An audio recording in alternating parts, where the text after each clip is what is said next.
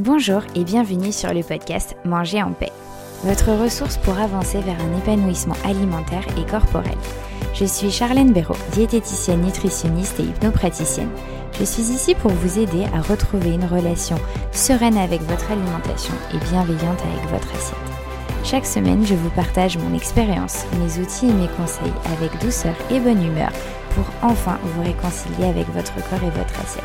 C'est parti pour l'épisode du jour. Bonjour à tous, bienvenue dans l'épisode 73 où aujourd'hui nous allons aborder un sujet que je n'ai encore bah, jamais parlé sur ce podcast qui est donc le sommeil. Vous le savez, je l'ai déjà dit rapidement mais sans détail, le sommeil a un rôle important dans la gestion de notre poids. Alors aujourd'hui, bah, justement, je, souhaitais euh, en parler de manière euh, plus précise. Donc cet épisode est dédié au sommeil. Je souhaite dans un premier temps vous informer, sensibiliser, et puis je vais vous donner des conseils diététiques, puis ensuite plus global, afin de, je l'espère, vous aider à améliorer au moins un petit peu votre sommeil, ou en tout cas vous donner des pistes. Dormir est vital pour notre corps et indispensable à nos métabolismes, notre santé, autant physique que mentale qu'émotionnelle.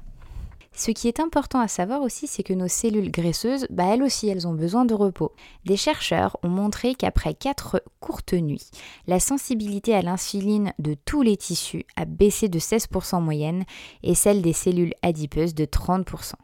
Deux courtes nuits suffisent pour modifier notre appétit et nos comportements alimentaires. Et donc, pour se concentrer un petit peu plus sur la nourriture, au-delà de tous les bienfaits connus du sommeil, dormir, est donc aussi indispensable pour réguler notre appétit et ou gérer notre poids. La privation de sommeil n'est pas anodine. Les personnes qui dorment moins de 5h30 par nuit mangent chaque jour en moyenne 385 calories de plus que celles qui dorment plus de 7 heures par nuit. En gros, tu manges mal, tu dors mal, tu dors mal, tu manges mal. C'est un petit peu comme un cercle vicieux. J'insiste, le but de cet épisode n'est vraiment pas de vous faire peur, de vous alarmer, mais vraiment de vous sensibiliser.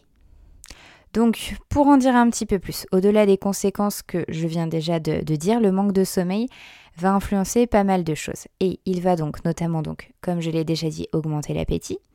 Il va faire baisser la dépense énergétique, donc notre dépense énergétique au repos. Il va créer un état inflammatoire dans notre corps. Il va augmenter le risque d'insulino-résistance et donc de diabète sur le long terme. Il va modifier notre microbiote intestinal. Voilà, la petite partie information est maintenant passée. Maintenant, ce que je vous propose, c'est de plutôt voir ce que vous pouvez peut-être mettre en place déjà au niveau diététique.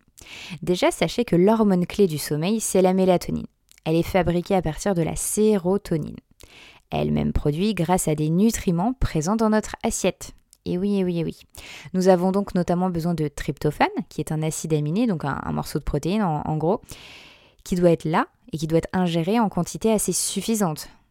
Et il y a aussi pas mal de vitamines et de minéraux et des acides gras qui vont être importantes pour favoriser la production du tryptophane. En gros, le tryptophane, déjà, vous pouvez le trouver dans les produits laitiers, dans le soja, dans les graines oléagineuses et en particulier les noix de cajou. Aussi, quand même, pas mal les amandes. La volaille aussi au niveau des viandes.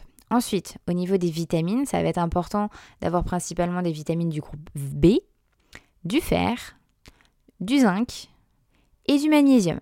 Des glucides vont être indispensables, donc les féculents, des fruits, des légumes, afin de permettre le passage du tryptophane justement au cerveau. Les oméga 3 d'origine animale comme le poisson gras, les œufs vont être assez importantes, mais aussi les oméga 3 d'origine végétale, donc l'huile de colza, l'huile ou les graines de lin. Ça aussi, ça va être très intéressant. Il va avoir aussi certaines petites choses à essayer de limiter en tout cas, peut-être éviter le plus possible le soir, de manière régulière, j'insiste. L'alcool, ça voilà, je vous apprends rien. Hein après une, euh, une soirée, on dort toujours moins bien et, c'est normal. Mais bon, voilà, heureusement, personne, enfin, en tout cas, très peu de personnes font la fête tous les soirs, donc du coup, ça va aller. Le café, le café, le thé aussi peut jouer. Toutes les boissons à base de caféine, comme le Coca-Cola, sont vraiment à limiter et surtout, surtout, surtout après 18h. C'est encore plus important.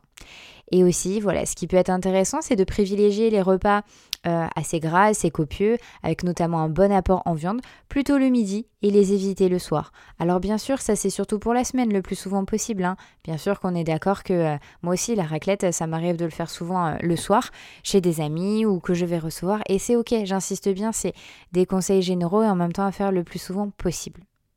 Ensuite, de manière globale, il y a aussi pas mal de conseils qu'on l'on fait beaucoup moins en hiver surtout. Donc, on y arrive, donc euh, important pour moi aussi de vous les dire. La première, ça va être de vous exposer en journée à la lumière du jour. J'incite, mais ça c'est vraiment important. C'est un synchroniseur entre guillemets, parce qu'en fait, votre cerveau comme ça, il va, il va bien comprendre l'alternance jour-nuit. Ça va permettre à notre corps de plus se caler, de se rythmer et de réguler justement la mélatonine. Plus on s'expose à la lumière en journée, plus on active les molécules de l'éveil et plus du coup on préserve son stock de sommeil entre guillemets pour la nuit. Ensuite, ça peut paraître bête, mais peut-être voilà, essayer de faire en sorte, même si ça voilà, c'est un conseil très très global, d'éviter les grosses disputes, un gros stress juste avant d'aller dormir parce que du coup, bah, on va ruminer tous nos problèmes la nuit. L'hormone libérée par le stress, le cortisol, bah, c'est celle qui éveille, elle. Hein.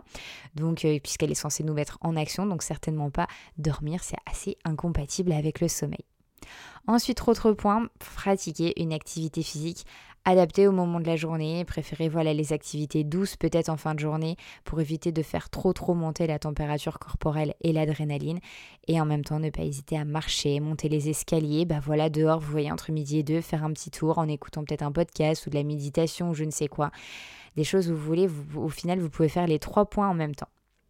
Ensuite, quelque chose que moi-même j'ai beaucoup à, travailler, que j'essaye de travailler, que j'ai beaucoup de mal, je pense que ça, ça va me prendre beaucoup de temps, c'est d'essayer de ne pas trop m'exposer aux écrans. En tout cas, pas trop tardivement le soir, que mon portable ne soit pas la dernière chose que je vois avant de me coucher, avant de m'endormir, et pareil pour le matin.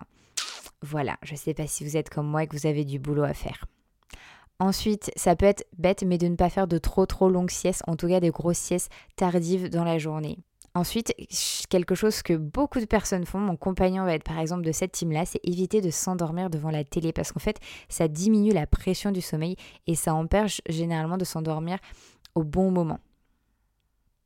Ensuite, pour les fumeurs, éviter le plus possible d'éviter éviter pardon de fumer juste avant d'aller dormir puisque bah, le tabac c'est un excitant. Ensuite, si jamais, euh, c'est surtout le cas l'hiver, vous avez les pieds très très froids, eh ben, je vous invite à peut-être au départ, voilà, mettre une petite bouillotte, des chaussettes, quelque chose, puisqu'en fait, les, les pieds froids, c'est quelque chose qui peut vraiment vous tenir éveillé durant plusieurs heures. Donc voilà, c'est un petit détail, mais qui peut être vraiment vraiment intéressante.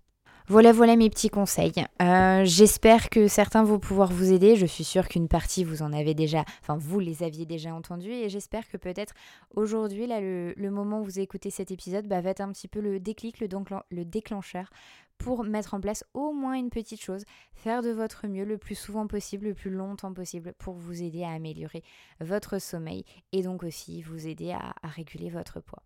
Voilà, je vous remercie de m'avoir écouté jusqu'au bout. Si vous avez des questions, n'hésitez pas à me les poser sur mon compte Instagram. N'hésitez pas à me laisser 5 étoiles et un avis sur ce podcast.